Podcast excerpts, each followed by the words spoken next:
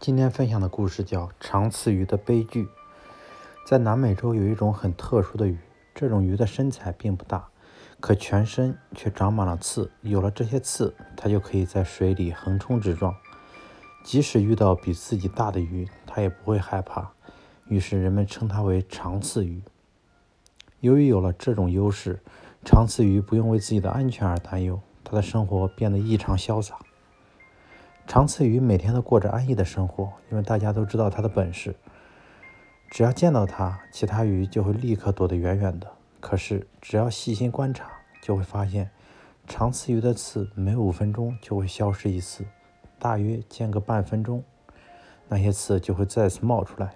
因为只有这样，它的刺才能保持锋利。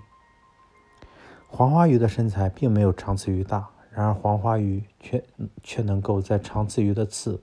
消失的半分钟时间里，死死地咬住长刺鱼，最后吃掉它。长刺鱼自卫的利器就是那长长的刺，没有了那些刺，它一点反击力都没有。就这样，具有绝对优势的长刺鱼竟然被小小的黄花鱼吃掉了。长刺鱼过于依赖自己的优势，结果让自己死得凄惨。长刺鱼的悲剧给我们敲响了警钟。生活中，我们每个人都有自己的优势。